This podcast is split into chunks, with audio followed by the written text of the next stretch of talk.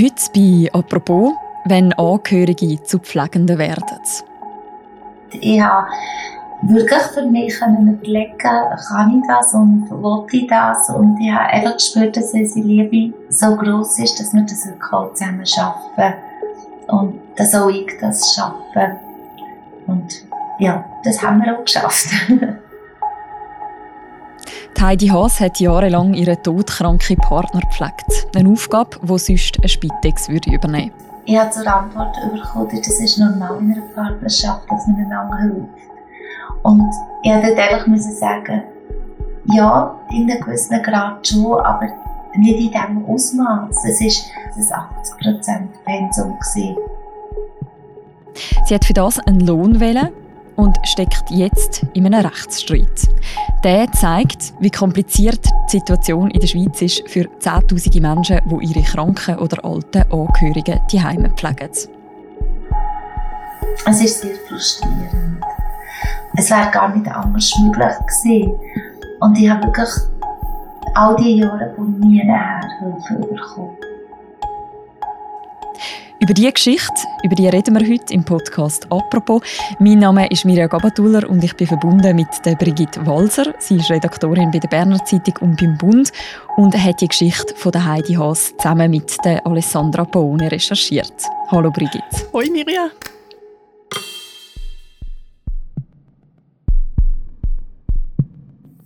Mein Name ist Heidi Haas. Ich bin gelehrte Rettungssanitäterin ich war Arztgehilfin gesehen, habe dann äh, mit meinem Mann zusammen eine, eine Notfallschule, also wo wir Notfallsituationen trainiert haben mit Kunden, gegründet vor 20 Jahren. Und die haben wir jetzt äh, letztes Jahr im April verkauft, für das wir eigentlich noch ein bisschen Zeit zusammen hatten. Brigitte, du hast vor kurzem Heidi Haas getroffen. Kannst du uns sie beschreiben? Was ist das für eine Person, die du kennengelernt hast? Ich habe Heidi Haas erst kennengelernt, wo ihr Mann schon gestorben war. Sie ist mit uns zwar schon vorher in Kontakt gestanden, aber als ich ihr dann für ein Treffen angerufen habe, ist gerade die Beerdigung bevorgestanden. Ich konnte sie trotzdem in diesen Tagen treffen. Ich bin zu ihrer Heim nach Biberist. Wir sind im Balkon gesessen und ab und zu ist eine von ihren Katzen über den Weg gelaufen.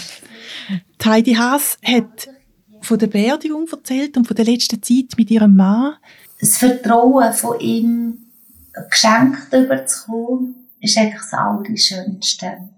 Ich habe am Schluss eigentlich alles für ihn gemacht. Ich habe für ihn gegessen. Ich habe ihn bewegt. Er war tetraplegisch. Ich habe wirklich jegliche Körperfunktionen von ihm übernommen, inklusive Beatmung am Schluss. Und das ist ein wahnsinniges Vertrauen, das einem jemand eigentlich schenkt und das finde ich wunder, wunderschön. Sie hat die Phase offenbar als sehr stimmig erlebt und sie hat auch die letzte Zeit nicht als die strengste beschrieben in der ganzen Krankheitsgeschichte, trotz der intensiven Pflege, die sie geleistet hat. Also dann ist, habe ich es noch aufgeschrieben, es 80% Pensum war.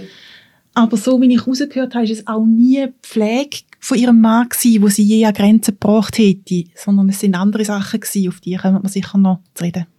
Genau. Die Sachen, die du jetzt erwähnst, die haben viel mit ihrem verstorbenen Mann zu tun, mit dem Beat Haas.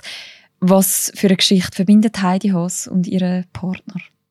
Sie haben eine langjährige Beziehung gehabt. Heidi Haas hat ihren Partner aber erst kennengelernt, als er bereits von seiner Krankheit gewusst hat. Wir haben uns im Rettungsdienst kennengelernt. Wir sind kurz noch zusammen ausgerückt. Mein Mann ist dann äh, krank geworden. Seine Frau hat ihn verloren, weil sie gesagt hat, sie kann das nicht, sie kann ihn nicht pflegen.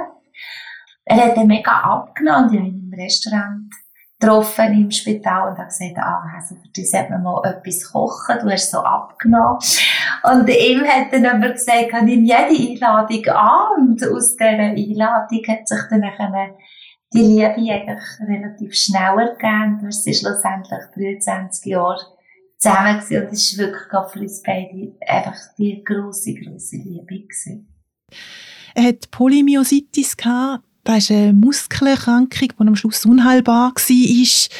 Es ist ihm schleichend schlechter gegangen, bis er sich am Schluss gar nicht mehr bewegen konnte.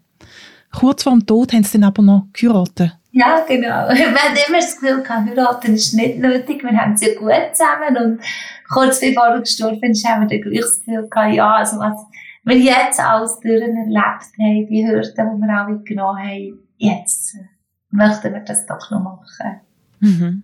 Das hat sie dir auch erzählt. Wie hat sie die Zeit erlebt, wo sie ihn als Partnerin so begleitet hat und pflegt hat? Sie hat das ja jahrelang gemacht und ist quasi reingerutscht in diese Rolle. Ich bin natürlich aus der Medizin gekommen und von dem her habe ich mir das ein bisschen, vielleicht ein bisschen besser vorstellen Was ich gewusst habe, ist, dass es sich nicht besser wird, dass es schlechter wird. Am Anfang hat sie gesagt, hat es gelangt, dass ihre Partnerin ab und zu können auf die Schultern sich abstützen, auf die Schultern abstützen und mit der Zeit ist das aber immer mehr geworden. Sie hat beim Aufstehen geholfen, hat zur Arbeit gefahren und zu allen medizinischen Terminen. Ist quasi immer auf dem Sprung gewesen und hat dann eben noch ein Geschäft geführt. Das war die strenge mhm. Zeit gewesen, hat sie gesagt. Für die letzten Monate hat sie dann Pflege zusammen mit einem Betreuer ganz übernommen in den eigenen vier Wänden.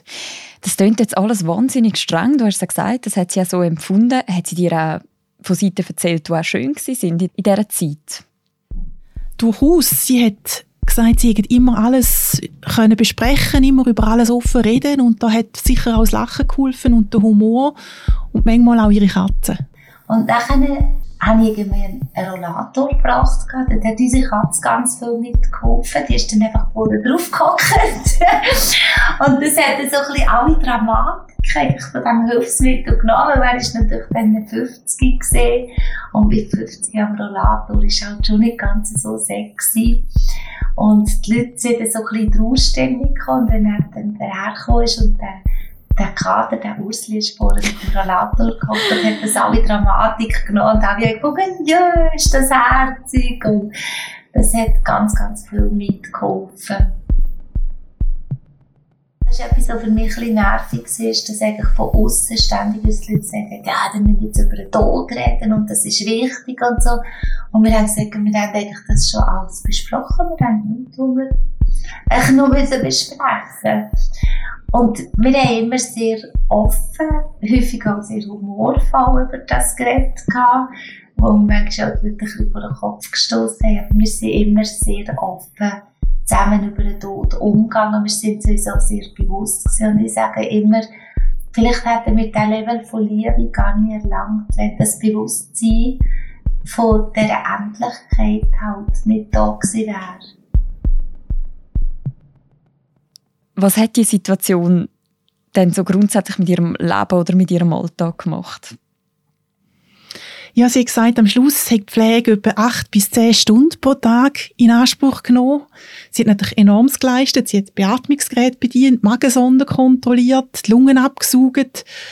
Sie hat ein Jahr voran etwa das Geschäft, das sie geführt hat, ähm, abgegeben und hat durch das kein Einkommen mehr gehabt. Ihr Mann, der Beat Haas, hat eine Invalidenrente und eine Hilflosenentschädigung bekommen. Also Hilflosenentschädigung, das kommen ja Menschen über, die nicht mehr ohne fremde Hilfe ihren Alltag meistern oder? Genau, genau. Das kann ja wie aufgestockt werden mit, einer, mit einem sogenannten Assistenzbeitrag, der eben gedacht ist für Pflegende oder für freiwillige Helferinnen und Helfer auch. Hat denn Heidi Haas das auch können beziehen? Nein, weil sie eine direkte Angehörigin ist. Für die sind die Assistenzbeiträge nicht gedacht. Es gibt da allerdings Bestrebungen, dass das ändert. Der Mitte-Nationalrat Christian Lohr äh, ist im Parlament aktiv, um da eine Lösung zu finden. Sie selber, Heidi Haas, hat dann aber eine andere Lösung gefunden, vermeintlich. Und was, was, um was für eine Lösung ist es da gegangen? Es gibt die Möglichkeit, dass sich Menschen, die Angehörige pflegen, von einer Spitex-Organisation anstellen lassen und so für Grundpflege Geld bekommen. Nicht jede mhm. Spitex bietet das an. Bei der örtlichen Spitex von der Heidi Haas ist das offenbar nicht möglich gewesen, aber sie hat dann gehört, es gäbe die IAH ähm, und hat sich bei der gemeldet. Die International Association for Health and Aging ist ein Non-Profit-Verein, wo Spitex-Bewilligungen in verschiedenen Kantonen in der Deutschschweiz hat. Und Frau Haas hat erzählt, die IAH hat sofort reagiert, sei zu ihr gekommen, hat Abklärungen gemacht und hat ihr grünes Licht gegeben, dass die Kosten abgerechnet werden, die sie leistet. Das heißt, die IAH, die du jetzt erzählst, das ist eine Organisation, die quasi tut genau so Fälle wie Sie begleiten. Genau, genau, genau. Sie hat auch von dieser Institution grünes Licht bekommen, dass sie ihre Leistungen können abrechnen können, hat aber bis jetzt kein Geld gesehen. Warum? Was ist, was ist das Problem gewesen? Ja, dem sind meine Kollegin Alessandra Bohne von der Inlandredaktion und ich nachgegangen und offensichtlich ist Heidi Haas da mitten in einen Rechtsstreit geraten. Die zuständige Krankenkasse, Visana, weigert sich, Beträge zu zahlen und wird dabei vom Krankenkassenverband Santé Suisse unterstützt. Die sagen, pflegende Angehörige müssen bei einer Spitex-Organisation angestellt sein. Nur dann können die Leistungen gezahlt werden. Mhm. Jetzt müssen die Gerichte klären, welche Arbeitsverträge das jetzt wirklich braucht und welche nicht. Die IHA ist auf jeden Fall überzeugt, dass es nicht nötig sei, dass pflegende Angehörige wie Frau Haas einen direkten Arbeitsvertrag mit der Spitex haben. Der Verein stellt sich auf den Standpunkt, dass sonst im Spitex-Bereich auch gar kein Personalverleih möglich wäre und das sei aber üblich. Also das klingt jetzt alles recht administrativ irgendwie, aber wenn man es jetzt mal so ein bisschen abbricht, heisst das eigentlich, Heidi Haas geht so ein bisschen wie zwischen Stuhl und Bank. Also es gibt für ihr Modell einfach keine rechtliche Grundlage. Es gibt eine, aber offenbar ist sie rechtlich zu wenig genau geklärt oder es gibt Unklarheiten, wie man sie umsetzt und darum ist sie tatsächlich zwischen Stuhl und Bank gefallen. Also es ist mir immer gesagt worden, ja, also das ist ganz verrückt, wenn dir das so erzählt. Und aber äh, ja, es ist wirklich so, da gibt es nichts, da in unserem sozialen Netz zwischen aber. Einfach, ich bin immer in Wände hineingelaufen. Und es ist jetzt noch so. Es ist wirklich jetzt noch so. Heidi Haas hat mir gesagt, sie sei dieser Pflege gewachsen gewesen. Sie hat gelernt, umzugehen mit Medikamenten und Geräten und damit, dass ihr Mann immer unbeweglicher geworden ist. Mhm. Was aber schwierig war, offenbar, und sie manchmal an Grenzen gebracht haben, sind die administrativen Sachen gewesen. Sie hat gesagt, dort sei sie manchmal überfordert gewesen, also bei Versicherungen, wenn es darum ging, Hilfsangebote zu erkennen und zu beantragen, Abrechnungen durchzuschauen und auch alles richtig zu machen. Angehörige hat sie mir gesagt, hätten keine Zeit, neben der Pflege sich auch noch um so Sachen zu kümmern. Und sie hat zwar mit ihrem Partner zusammen verschiedene Beratungen in Anspruch genommen, aber selbst dort sind manchmal Fragen offen geblieben. Und das ist da so zusätzlich zu der Belastung, zu der zeitlichen Belastung von der Pflege, zu der emotionalen Belastung von der Pflege, auch mit der Angst, die man halt immer hat. Aber das Allerermüdendste ist wirklich einfach die Frustration von nie her, einfach rüberzukommen. Ich habe angefragt und habe gesagt, zahlt ihr mir wenigstens das, was ihr am Altersheim würdet zahlen, wenn das Altersheim schon nicht in der Lage ist, dann gibt es keine rechtliche Grundlage. Also wie, dass man aus pflegende Angehörige seine Rechnungen zahlt, interessiert niemand.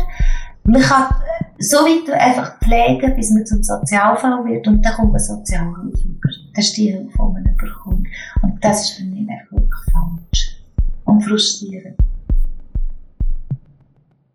Wie viele Leute sind denn in einer ähnlichen Situation wie Heidi Haas? Offenbar ist sie kein Einzelfall. Die Sorte redet von mehreren Krankenkassen, die involviert sind und darum gibt es offenbar auch mehrere, die die Leistungen nicht zahlen. Ich habe sie aber auch punkto Pflege angesprochen, ob sie nicht ein Einzelfall sei, weil sie so intensiv gepflegt hat in der letzten Phase, wo sonst Leute oft in einem Pflegeheim oder in einem Spital verbringen. Und da hat sie sich aber sehr schnell gewehrt und mich korrigiert. Sie hat gesagt, sie wüsste von, von ähnlichen Fällen. Sie sind ganz sicher kein Einzelfall. Es gäbe viele Leute, die so intensiv ihre Angehörigen pflegen. Und was es natürlich gibt, sind Zehntausende von Menschen, die Familienmitglieder unentgeltlich betreuen und pflegen. Es wird immer wieder eine Zahl zwischen drei und vier Milliarden Franken genannt, wo man müsste zahlen, wenn man die Arbeit entschädigen mhm. Es ist die Frage, wie die Zukunft damit umgehen will. Das Thema wird immer wichtiger, weil viele Leute keine Angehörige haben oder die Angehörigen voll noch im Arbeitsprozess stehen. Jetzt reden wir ja im Gesundheitsbereich gerade auch viel vom Fachkräftemangel. Ich nehme an, so Angehörige, die Pflegeaufgaben übernehmen, das wird es nicht so rasch weniger brauchen. Nein, genau, im Gegenteil, immer mehr. Auch viele ältere Menschen wünschen sich Pflege und Betreuung daheim. Und es gibt ja auch Hilfsangebote, auch finanzielle. Es gibt AHV-Betreuungsgutschriften, Ergänzungsleistungen, Hilflosenentschädigung. Aber die jetzt beantragen, und manchmal muss man es jedes Jahr von Neuem, ist manchmal so kompliziert und aufwendig und für Betroffene mit Schwierigkeiten verbunden, dass es eine grosse Hürde ist. Und das höre ich immer wieder von Leuten, die andere pflegen. Das ist das Dilemma. Weil ich verstehe schon, man verlangt von den Sozialversicherungen, dass ihre Leistungen gerecht und gerechtfertigt verteilt werden und dass sie jederzeit Rechenschaft ablegen über ihr Tun und dass alles dokumentiert ist. Aber wenn am Schluss das auf allen Seiten zu Überforderung und unverhältnismäßig viel Aufwand führt, ist das ja auch nicht die Lösung.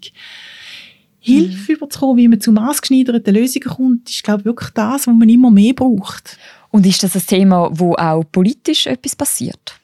Es geht sehr viel, es wird viel unternommen, es werden von verschiedenen Seiten Vorschläge gemacht und auch äh, weiterverfolgt, die zu koordinieren und für Betroffene handlich umzusetzen, ist aber, glaube ich, eine grosse Schwierigkeit in dem Ganzen.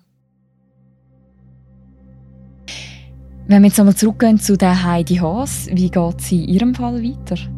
Sie hat mir erzählt, dass noch immer administrative äh, Sachen anstehen, die sie noch erledigen muss. Und sie hat aber auch schon ein bisschen vorgeschaut und sie hat gesagt, sie würde eigentlich gerne wieder jemanden pflegen, wie sie ihren Mann gepflegt hat. Ja, das würde ich sehr gerne machen. Am liebsten mit unserem Betreuer zusammen, den wir hatten. Wir haben so super Hand in Hand gearbeitet. Ich würde es sofort wieder machen. Nur eben, so einfach ist es nicht. Danke vielmals, Brigitte, für das Gespräch. Danke dir, Miriam. Das war es, die heutige Folge vom Podcast «Apropos». Wir verlinken die ganze Geschichte von der Heidi Haas auch noch im Beschreibung zu dieser Episode. Dort kann man die auch noch nachlesen. Und wenn euch der Podcast gefällt, dann abonniert ihn doch auch gerne in eurer Podcast-App. Ihr könnt uns dort auch einen Kommentar hinterlassen oder eine Bewertung. Und natürlich kann man uns auch direkt erreichen unter podcasts.tamedia.ch. Die nächste Folge von uns, die hören ihr morgen wieder. Bis dann, macht's gut. Ciao miteinander.